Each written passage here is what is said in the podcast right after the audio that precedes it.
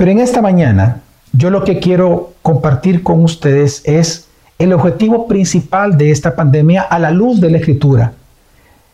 Y es que nosotros sepamos y reconozcamos que Dios es soberano. Algo que nosotros encontramos en la Biblia cada vez que Dios muestra su gracia a través de sus juicios, es que el objetivo de Dios en medio de estos juicios es mostrar, demostrar de que Él es el soberano sobre la faz de la tierra, que Él es el que controla, el que domina, el que manda y el que hace lo que Él quiere según su perfecta y buena voluntad. Y la pandemia no es la excepción. En cada una de las circunstancias que nosotros vivimos, incluso a nivel personal, lo que Dios busca demostrar es que Él es el Señor soberano sobre nosotros. Un ejemplo de esto donde podemos reflexionar sobre este punto es eh, las plagas de Egipto. Cuando nosotros vemos las plagas de Egipto, realmente es la historia del Éxodo, es la historia de la liberación por gracia que Dios da a su pueblo elegido a través de juicios que Él ejecuta. Es decir, los mismos juicios vienen a ser señales y milagros de liberación y medios que Dios envía para mostrar su gracia. Pero aunque ambas cosas tienen aparentes objetivos diversos, según el, si es pueblo de Dios o no es pueblo de Dios, vemos que el común denominador de Dios es mostrar su gloria, mostrando que Él es soberano. Por ejemplo, cuando Dios explica la razón de Él por qué envía estas plagas a Egipto, en Éxodo 7:5 Él dice, y sabrán los egipcios que yo soy el Señor cuando extienda mi mano sobre Egipto y saque a los hijos de Israel de en medio de ellos. Dios está diciendo claramente que el objetivo de cara a los egipcios del enviar las plagas es que ellos reconozcan que Él es el Señor, es decir, que Él es el soberano, el rey de toda la tierra. Pero luego cuando Él habla acerca de este mismo evento, ya de cara a los judíos, de, de cara a los hebreos, Él dice en Éxodo 6, del 67, diciendo, dirás a los hijos de Israel, yo soy el Señor y yo os sacaré de debajo de las tareas pesadas de Egipto, y os redimiré con brazo extendido y con juicios grandes, y os tomaré por mi pueblo, y seré vuestro Dios, y vosotros conoceréis que yo soy el Señor su Dios. Dios está diciendo que la razón por la cual Él va a enviar también plagas, que para ellos van a ser plagas que los van a liberar después, Dios siendo el libertador, es decir, esta etapa en donde Él enviaría este juicio es para que vosotros conozcáis que yo soy el Señor, su Dios. En este versículo nosotros vemos verdades importantes. En primer lugar, y la más grande de todas, es la posibilidad que el ser humano tiene de conocer a Dios. Y conoceréis. Pero en segundo lugar, vamos a conocer de que el gran yo soy es el Señor de toda la tierra, que Él es el Señor. Pero la tercera verdad que encontramos en este texto es que este Dios, este yo soy, que es el Señor de la tierra, el gobernante, el soberano, resulta que es el Dios redentor. Así que en base a estas verdades, que nosotros encontramos en este texto, el objetivo de mi sermón en esta mañana es que tú y yo podamos conocer, reconocer que el Señor, el soberano, es nuestro Dios redentor. Y lo haré a través de cuatro puntos que componen mi sermón. En primer lugar, hablaré acerca del privilegio y la necesidad que nosotros tenemos de conocer a Dios. En segundo lugar, hablaré de que Dios es el Señor soberano sobre toda la tierra. En tercer lugar, hablaré y demostraré que entonces este Dios soberano es nuestro Dios cuya presencia está con nosotros siempre. Y por último, por lo tanto, a manera, de corolario, hablaré de nuestra respuesta, cuál debe de ser nuestra respuesta piadosa a este Dios soberano ya en el contexto de esta pandemia. Así que vamos al primer punto, el privilegio y la necesidad que tenemos de conocer a Dios. Hermanos, el más grande privilegio que nosotros hemos recibido en Cristo y para Cristo es conocer a Dios a través de Él. Hermanos, no hay más grande privilegio para el ser humano que conocer a Dios. Así como Dios les dijo a los hebreos que por medio de ese éxodo ellos conocerían que yo soy el Señor vuestro Dios, Así Jesucristo, siendo ya nuestra Pascua y Él enfrentando el éxodo de la cruz, Él mismo nos dice en Juan 17:3, y esta es la vida eterna, que te conozcan a ti, el único Dios verdadero, y a Jesucristo, a quien has enviado. Hermanos, este es el fin principal del hombre. Incluso Juan Calvino en su catecismo, en la pregunta número uno, él pregunta, ¿y cuál es el fin del hombre? Y él mismo respondía, el fin del hombre es conocer a Dios. Y es que, hermanos, conocer a Dios es lo que define nuestra identidad. Es lo que le da verdadero sentido a tu vida y le da propósito a tu vida. Porque la Biblia dice que tú y yo fuimos creados a imagen y semejanza de Dios. Eso significa que nosotros encontramos nuestro sentido cuando conocemos a aquel del cual nosotros fuimos hechos imagen. Nadie va a encontrar sentido a su vida, propósito a su vida. Ya no digamos sentido, ya no digamos esperanza a su, en su vida, sino solamente cuando conoce al Dios que lo creó. Porque eso es nuestro más grande privilegio y nuestra más grande necesidad. Hermanos, hermanas, conocer a Dios en Jesucristo también esto es nuestro más grande privilegio. Y es porque así lo dice la Escritura, así lo enseña la Escritura. En Jeremías capítulo 9, versículo 23 al 24, el profeta dice, que no se gloríe el sabio de su sabiduría, ni el poderoso de su poder, ni el rico de su riqueza. Si alguien ha de gloriarse, que se gloríe de conocerme y comprender que yo soy el Señor. Lo que Dios nos está enseñando es que la jactancia en sí misma no es mala si el objeto del cual nos gloriamos es legítimo para gloriarnos. Pero la misma historia, la misma Biblia, la misma creación y más allá de la creación nos demuestra que el único ser digno de gloria es Dios. Por lo tanto, Dios dice, el sabio, no te gloríes, no te jactes de tu sabiduría, tú rico, no te jactes de tu riqueza. Porque lo, de lo único del cual el ser humano puede jactarse es de conocer que el gran yo soy es el soberano de la tierra.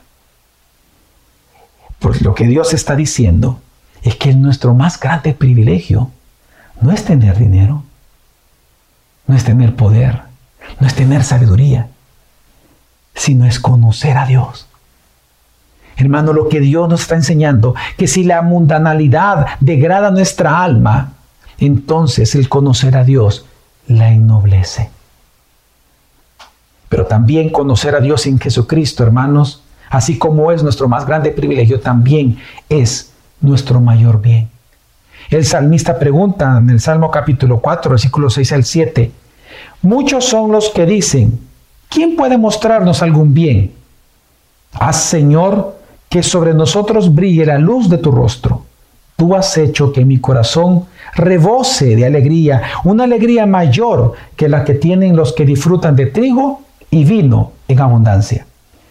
Lo que el salmista está hablando es de la búsqueda que todos los seres humanos tienen. Todos los seres humanos buscan su propia felicidad en este mundo. Eso está inherente en todos los seres humanos. Todos quieren ser felices. Pero lo que el salmista está diciendo, a manera de pregunta, él dice, ¿quién puede mostrarme algún bien que me haga feliz?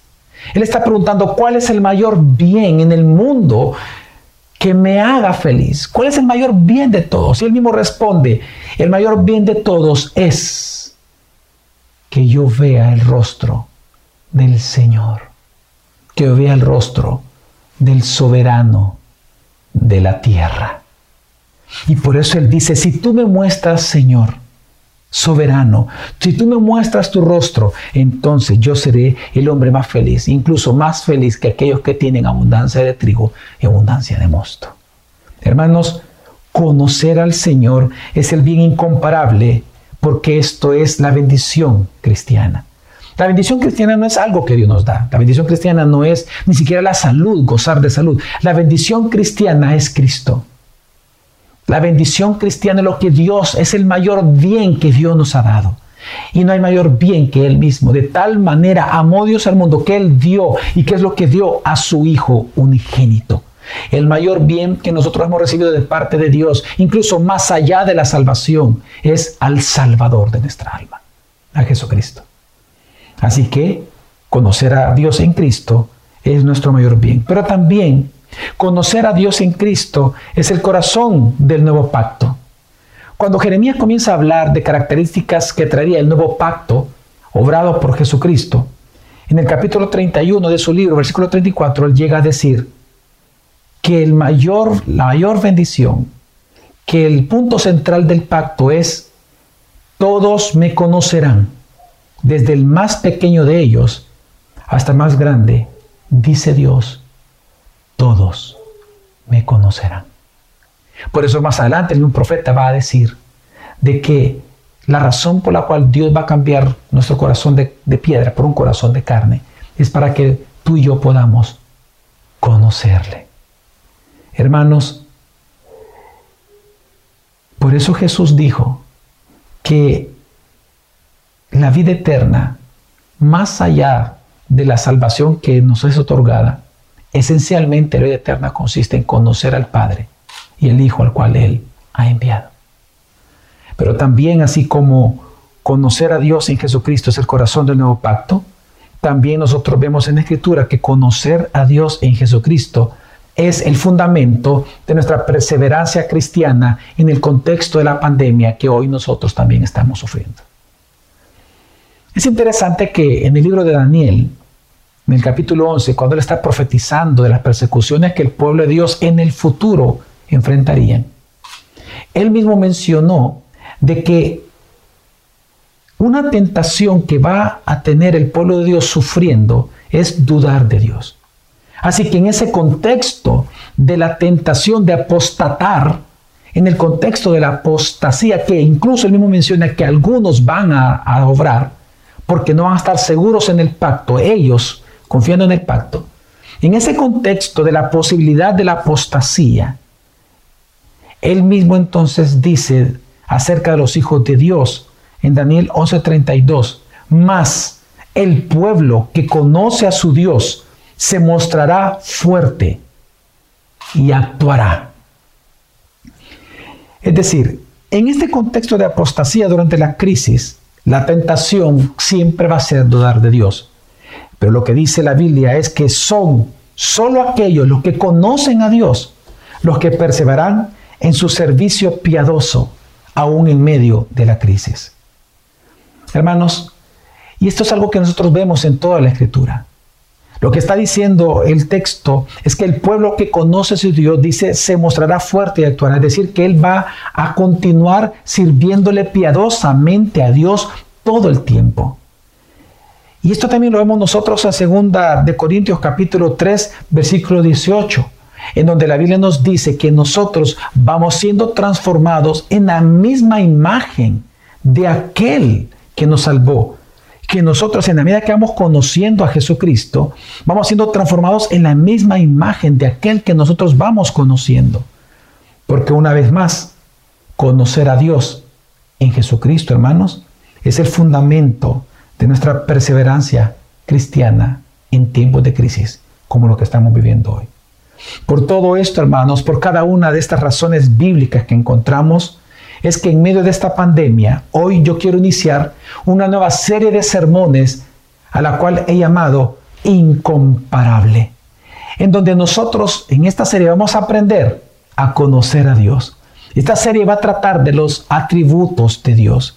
Y vamos a ir conociendo cada semana un nuevo atributo de Dios, porque la Biblia nos enseña que los atributos son aspectos de la esencia divina, son aspectos de quién es Dios.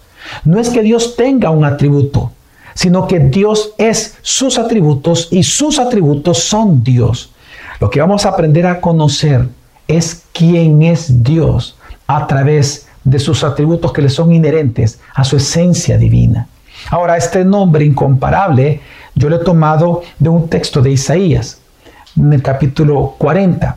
El capítulo 40 es un texto especial en toda la Biblia porque es el capítulo en donde más se menciona, más veces se menciona en un cuerpo de texto muchos atributos de Dios.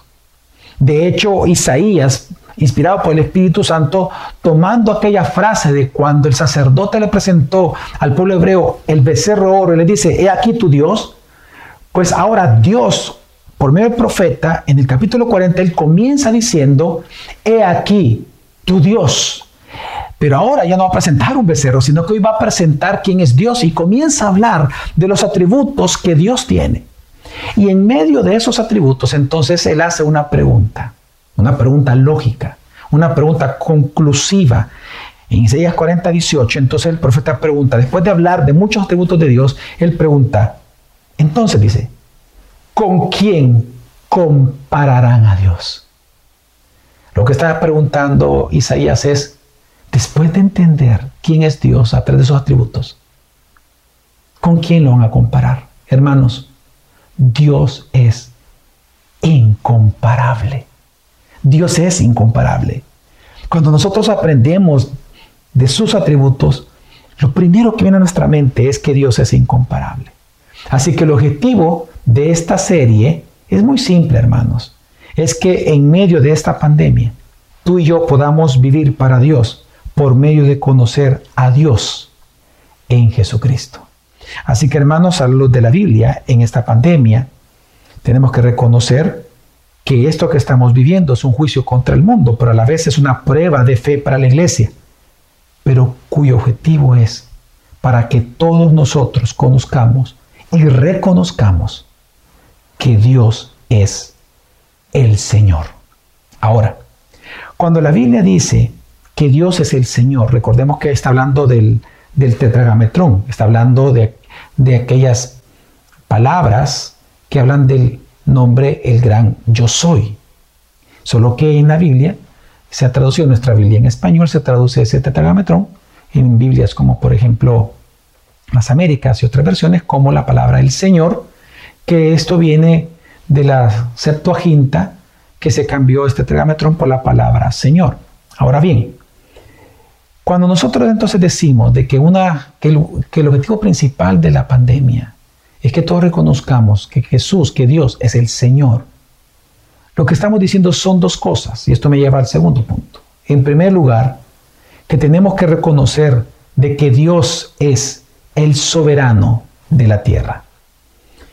Zacarías, hermanos, profetizó acerca de nosotros, acerca de estos tiempos en los cuales estamos viviendo.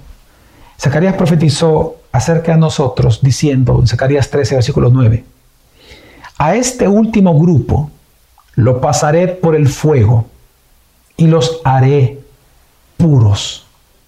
Los refinaré como se refina la plata y los purificaré como se purifica el oro. Entonces invocarán mi nombre y yo les responderé, les diré, este es mi pueblo.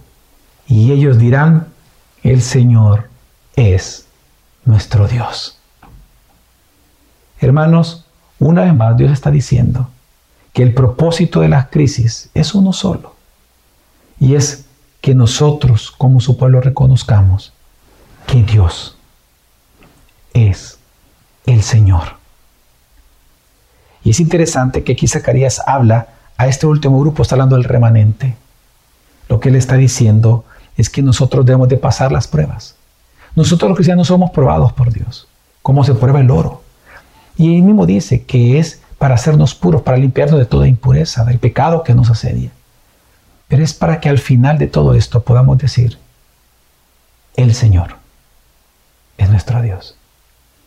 Hermanos, aquí nosotros vemos en este texto el atributo que es el fundamento de nuestra teología. Dios es soberano. Dios es soberano. El nombre Yahweh, traducido como el Señor, predica de que Dios es el Rey, que gobierna soberanamente con poder y con autoridad sobre toda la creación y todas sus circunstancias por y para su voluntad. Hermanos, el gran yo soy significa de que Dios es la suprema existencia El nombre yo soy significa que Él es supremamente el que es. Él es el único soberano quien no depende de nada, pero que todo depende de Él. Así, Dios, hermanos, en la Biblia se muestra como el constante, como el invariable. Dios es aquel que fue lo que es. Él es el que es. Y Él será lo que siempre ha sido. Dios es invariable. Dios es constante.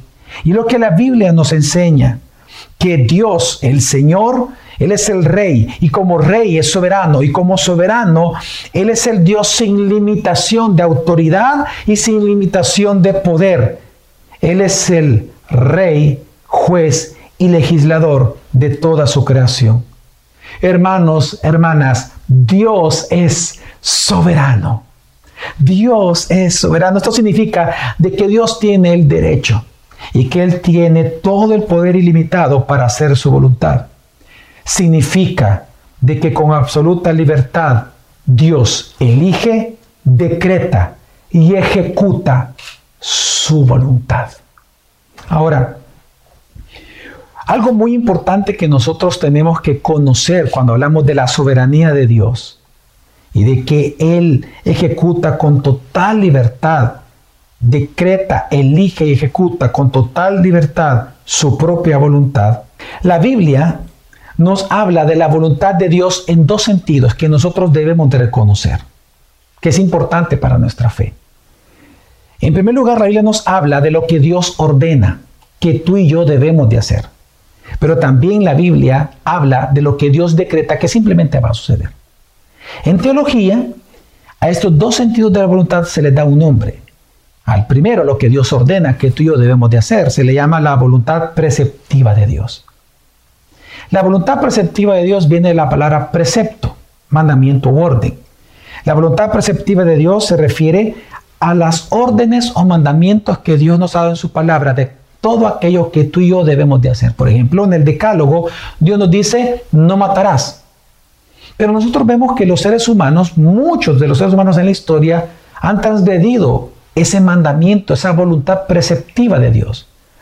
Porque esta voluntad, por ser preceptiva, puede ser resistida. Es una voluntad de Dios que puede ser, es un sentido de la voluntad de Dios que puede ser resistida, puede ser desobedecida. Dice, no matarás, pero mucha gente mata mucha gente asesina. Pero el otro sentido de la voluntad de Dios se llama la voluntad decretiva de Dios. La voluntad decretiva nos dice aquello que Dios hará sin que nada ni nadie se lo impida. Simplemente va a suceder. Nadie puede evitar que Dios haga lo que Él ha decretado que Él va a realizar, ni nadie puede detener que siga sucediendo lo que Dios ha decretado que siga sucediendo.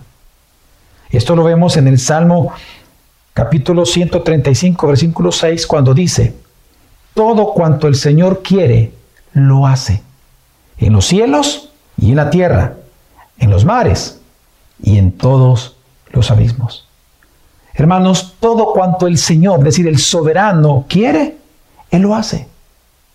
Aquí está hablando específicamente este texto de la voluntad decretiva de Dios. Así que hay dos sentidos de la voluntad de Dios cuando hablamos de la voluntad de Dios soberano, cuando hablamos de que Él con absoluta libertad elige, decreta y ejecuta su voluntad.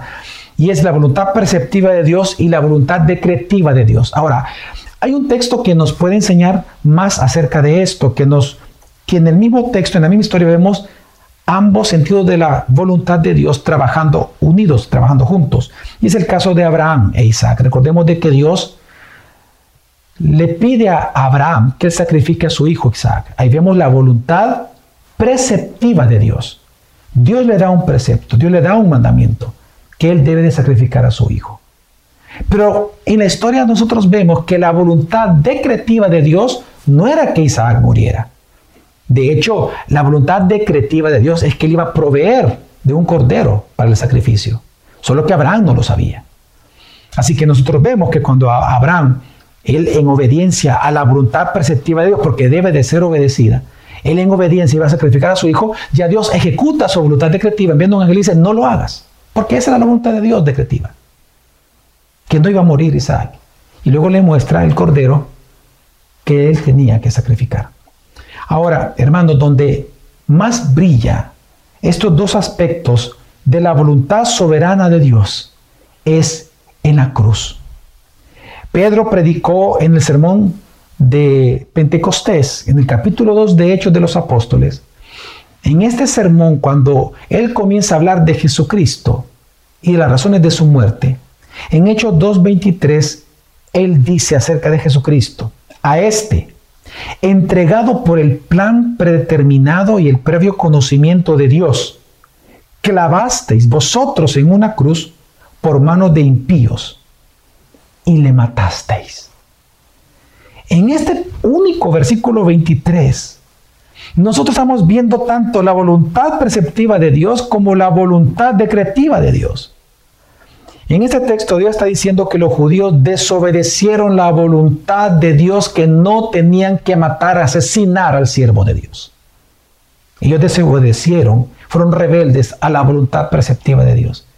Pero en el mismo texto dice que ellos lo asesinaron porque esa fue la voluntad decretiva de Dios. Ahora, hermanos, entender estos dos sentidos de la voluntad de Dios es importante para nosotros comprender lo que está pasando en el mundo con esta pandemia. Hermanos, la pandemia, a la luz de esto que estoy hablando, la pandemia, hermanos, no es un accidente. La pandemia no es un accidente humano. La pandemia no es un accidente de la naturaleza. La pandemia es un decreto de Dios. La pandemia es un decreto de nuestro Señor soberano. Significa que nosotros tenemos el deber de ser fieles en sus preceptos mientras descansamos en sus decretos. Lo que la Biblia nos está enseñando es que si esta pandemia entonces es un decreto de Dios, nuestro deber es obedecer los preceptos de Dios mientras descansamos en el decreto de Dios. Porque el decreto de Dios no lo podemos cambiar. Nadie sabe cuándo va a terminar la pandemia. Solo Dios sabe. Él que lo, el que lo decretó solo sabe el final de la pandemia. Pero lo que nosotros sí sabemos es que en esta pandemia Dios ha dado preceptos. Él ha dado formas en las cuales tú y yo tenemos que comportarnos. Así que nuestro deber es obedecer la voluntad de Dios preceptiva en esta pandemia, mientras descansamos en su voluntad decretiva. Por eso es que la Biblia dice, mas buscad primeramente, en tiempo de necesidad, mas buscad primeramente el reino de Dios y su justicia, porque todo lo demás va a ser añadido. Vemos el decreto de Dios y vemos el precepto de Dios de lo que tú y yo debemos de hacer. Así que hermanos, en esta pandemia reconozcamos que Dios es el Señor. Pero en segundo lugar, lo que tenemos que reconocer es que este Dios soberano es nuestro Dios. Hermanos, debemos de reconocer que el soberano es poderoso.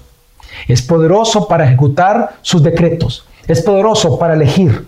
Es poderoso para decretar. Pero a la vez este Dios soberano es compasivo y misericordioso, que nos salvó para que tú y yo estemos con Él y Él con nosotros. En este mismo momento que tú estás en tu casa con tus hijos, viendo este sermón, a través de, del canal o a través de las redes, la Biblia nos dice que donde dos o más estén reunidos en su nombre, allí está el Dios soberano en medio. Algo que nos enseña el nombre yo soy, cuando Él se presenta al pueblo hebreo allá en Egipto, es que Él estaba allí para salvarlos. Claro, Él les dice que Él va a ejecutar juicio. Él mismo le está diciendo, yo soy el soberano, yo voy a hacer lo que yo quiera. Pero ese yo quiera, lo que está diciendo es que yo lo que quiero es salvarte. Así que yo te voy a salvar para que tú estés conmigo y para yo estar contigo, para que tú seas mi pueblo y para que yo sea tu Dios. Lo que entonces también vemos es que si bien es cierto Dios es poderoso para ejecutar sus decretos, también ser soberano significa que Él es compasivo y misericordioso sobre aquellos sobre los cuales Él gobierna. Así que hermanos, por eso es que nosotros vemos también que Jesucristo, aquel que se presenta en la Biblia como el yo soy, el yo soy encarnado, el Señor nuestro, por eso es que Él también dijo, al igual que Dios en Egipto, he aquí, yo estoy con vosotros todos los días hasta el fin del mundo. Hermanos, en esta pandemia, Dios está con nosotros. Jesús está allí contigo en tu familia, con tu familia y en tu familia y en ti. He aquí que yo estoy con vosotros todos los días, haya o no haya pandemia, haya o no haya crisis, haya o no haya pruebas de fe, yo estoy con vosotros todos los días hasta el fin del mundo.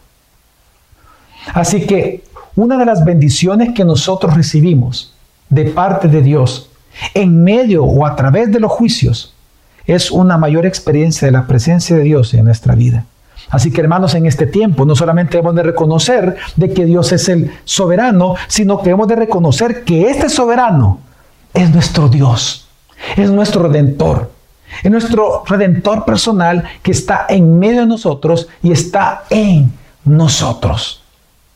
Por eso Jesús no escatimó en mostrar este amor y esta felicidad y esta fidelidad como el soberano que Él es. Porque Jesús muchas veces dijo que Él era el gran yo soy. Pero cada vez que lo dijo, Él mostraba que no solamente era el que gobernaba, sino que Él es el Dios compasivo que vino a salvarnos y que está con nosotros y en nosotros.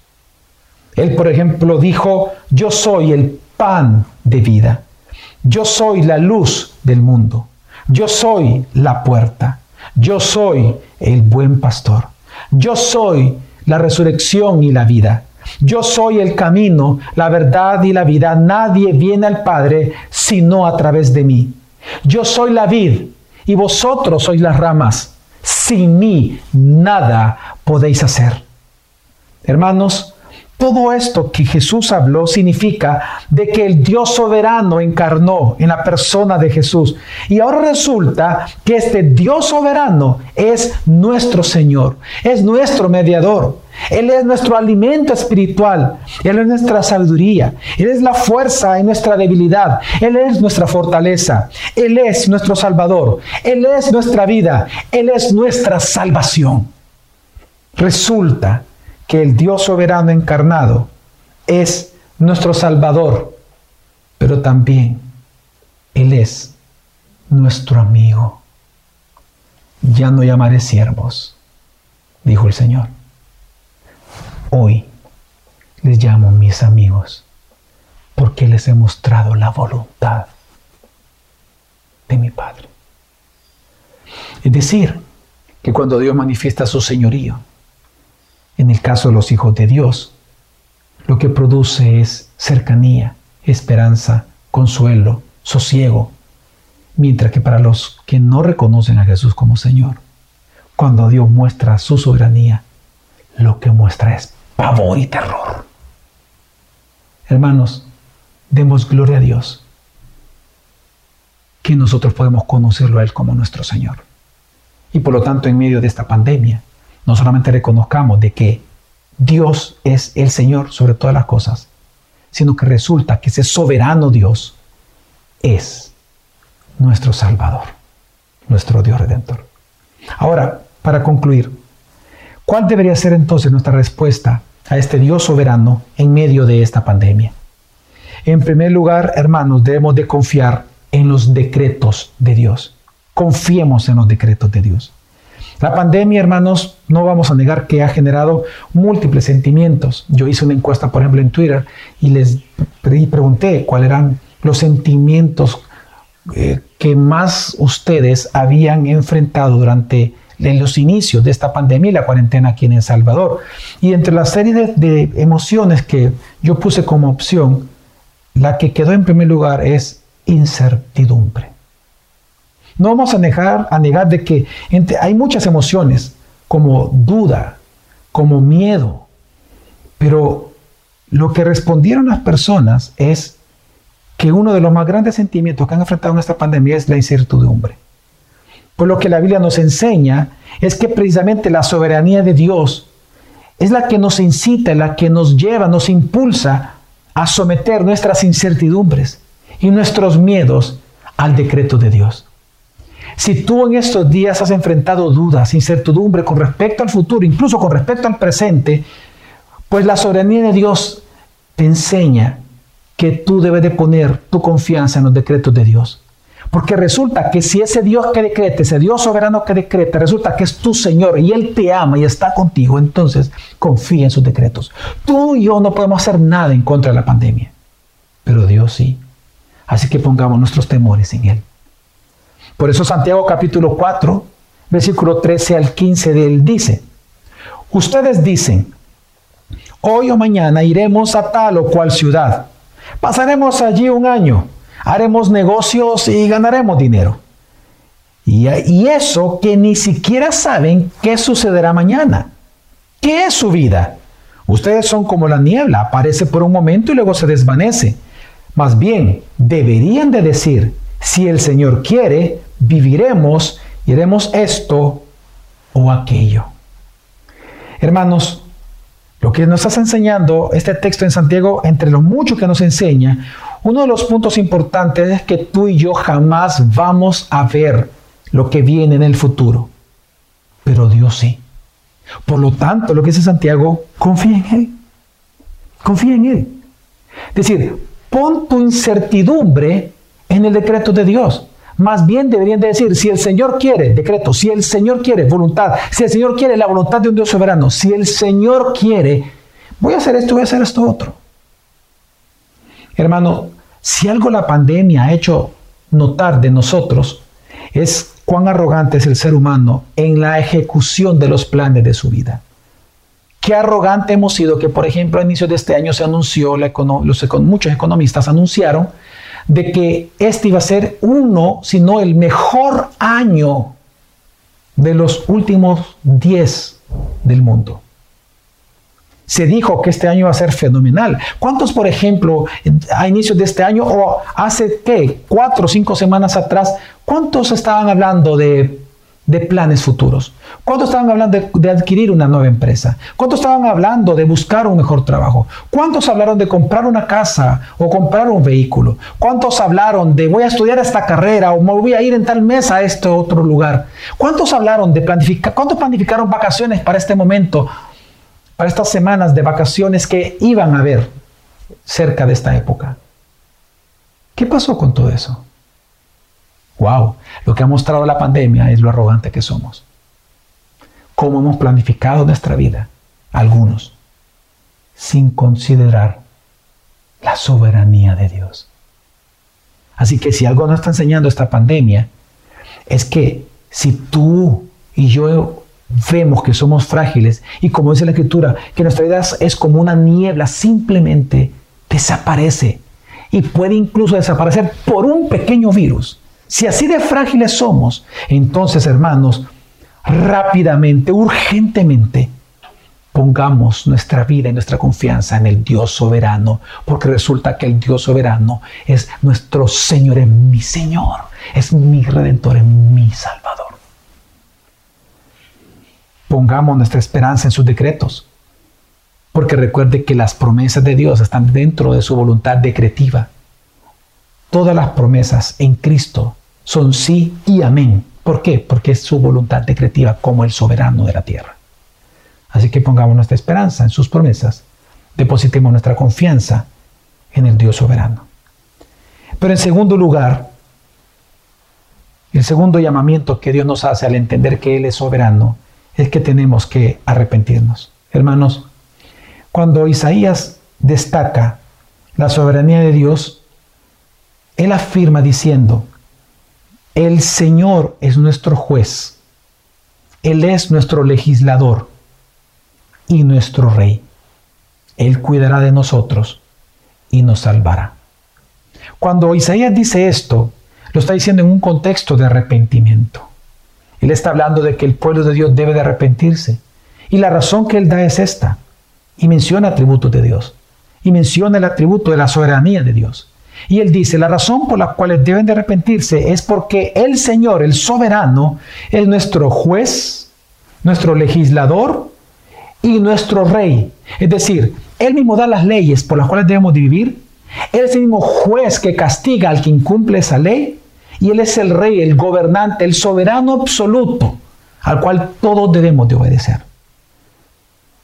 Pongámoslo un poco en contexto. En nuestro país, el Estado salvadoreño tiene tres poderes, el ejecutivo, el legislativo y el judicial. Pues aquí dice, literalmente está diciendo Isaías, que Jesús son los tres. Jesús, Él es el poder ejecutivo, es el poder legislativo y es el juez, el poder judicial. Por lo tanto, temámosle y arrepintámonos, porque cuando pecamos, pecamos contra Él, contra el soberano, porque Él es nuestro dueño. Hermanos, algo que nos enseña la pandemia, que nos hace reflexionar, es que nosotros hemos pecado contra Dios. Por eso es una prueba de fe también. Así que la soberanía de Dios implica que así como Él tiene el poder, hermanos, de acusar, de condenar, de castigar, también Dios tiene el poder de perdonar y de salvar. Hermanos, hoy estamos en un tiempo de profunda reflexión. Reflexiona. Reflexiona en cómo tú con liviandez estabas viviendo tu vida. Reflexiona cómo tú, tal vez con desobediencia expresa, estabas viviendo en contra de la voluntad de Dios. Tal vez, no sé, tu pastor, eh, no sé, una persona especial, un cristiano maduro, te dijo, no hagas esto, no digas esto. Y tal vez tú te rebelaste directamente contra Dios. Tal vez Dios fue misericordioso en enviarte personas a decirte, aléjate de este pecado. Y tú te empecinaste en ese pecado, hermanos. Arrepiéntete. Porque este es un tiempo propicio para hacerlo. Job capítulo 9, versículo 4 dice, Dios es tan sabio y tan poderoso. ¿Quién le ha desafiado sin sufrir daño? Imagínate lo que está diciendo Dios. Dice, yo soy tan poderoso, soy tan sabio. ¿Quién de ustedes se atreve a enfrentarme? Como dijo Watson, es mejor encontrarse con Dios con lágrimas en los ojos que con armas en las manos. Arrepintámonos de nuestros pecados. Pero en tercer lugar, una tercera actitud piadosa que tenemos que tener en este tiempo es que tenemos que seguir sirviéndole a Dios fielmente. En Mateo capítulo 28 Jesús nos da la gran comisión. Y la razón que, por la cual Él nos da la gran comisión, dice Mateo 28, 18, es porque Jesús les dijo, se me ha dado toda autoridad en el cielo y en la tierra. Hermanos, Jesús mismo está diciendo que Él es el Dios encarnado, el soberano encarnado, Él es el soberano porque toda autoridad el Padre se lo ha dado al Hijo. Él es el soberano sobre la faz de la tierra. Por lo tanto, Él dice, porque yo soy la autoridad, entonces yo los envío, vayan a todas las naciones y hagan discípulos, enseñándoles a que guarden obediencia, voluntad preceptiva, todo lo que yo les he ordenado hacer a ustedes, todo lo que yo les he enseñado. Hermanos, hoy que estamos nosotros así reunidos en familia, en casas, en cuarentena, si bien es cierto, nosotros estamos en cuarentena, la palabra de Dios no está en cuarentena. Por lo tanto, no dejes de reunirte desde tu casa. Te invitamos a que te unas a los grupos de discipulares online que estamos teniendo, a los estudios bíblicos a partir de los miércoles, a los devocionales y otras cosas más que vamos a poner para servirte a ti hoy que tú estás en tu casa. Discipúlate, estudia, ora al Señor. Haz tu vida devocional diaria como Dios lo requiere. Y por último, hermanos, ¿cómo tenemos que responder a, este, a esta soberanía de Dios, de nuestro Redentor? Adoremos al Señor y sometámonos en las aflicciones que Él ha decretado para nosotros en estos tiempos. Hermanos, es mi oración que ante la pandemia la gracia de Dios te permita decir, como primer libro de Samuel 3:18 dice, el Señor es que haga lo que bien le parezca a Él. Vamos ahora.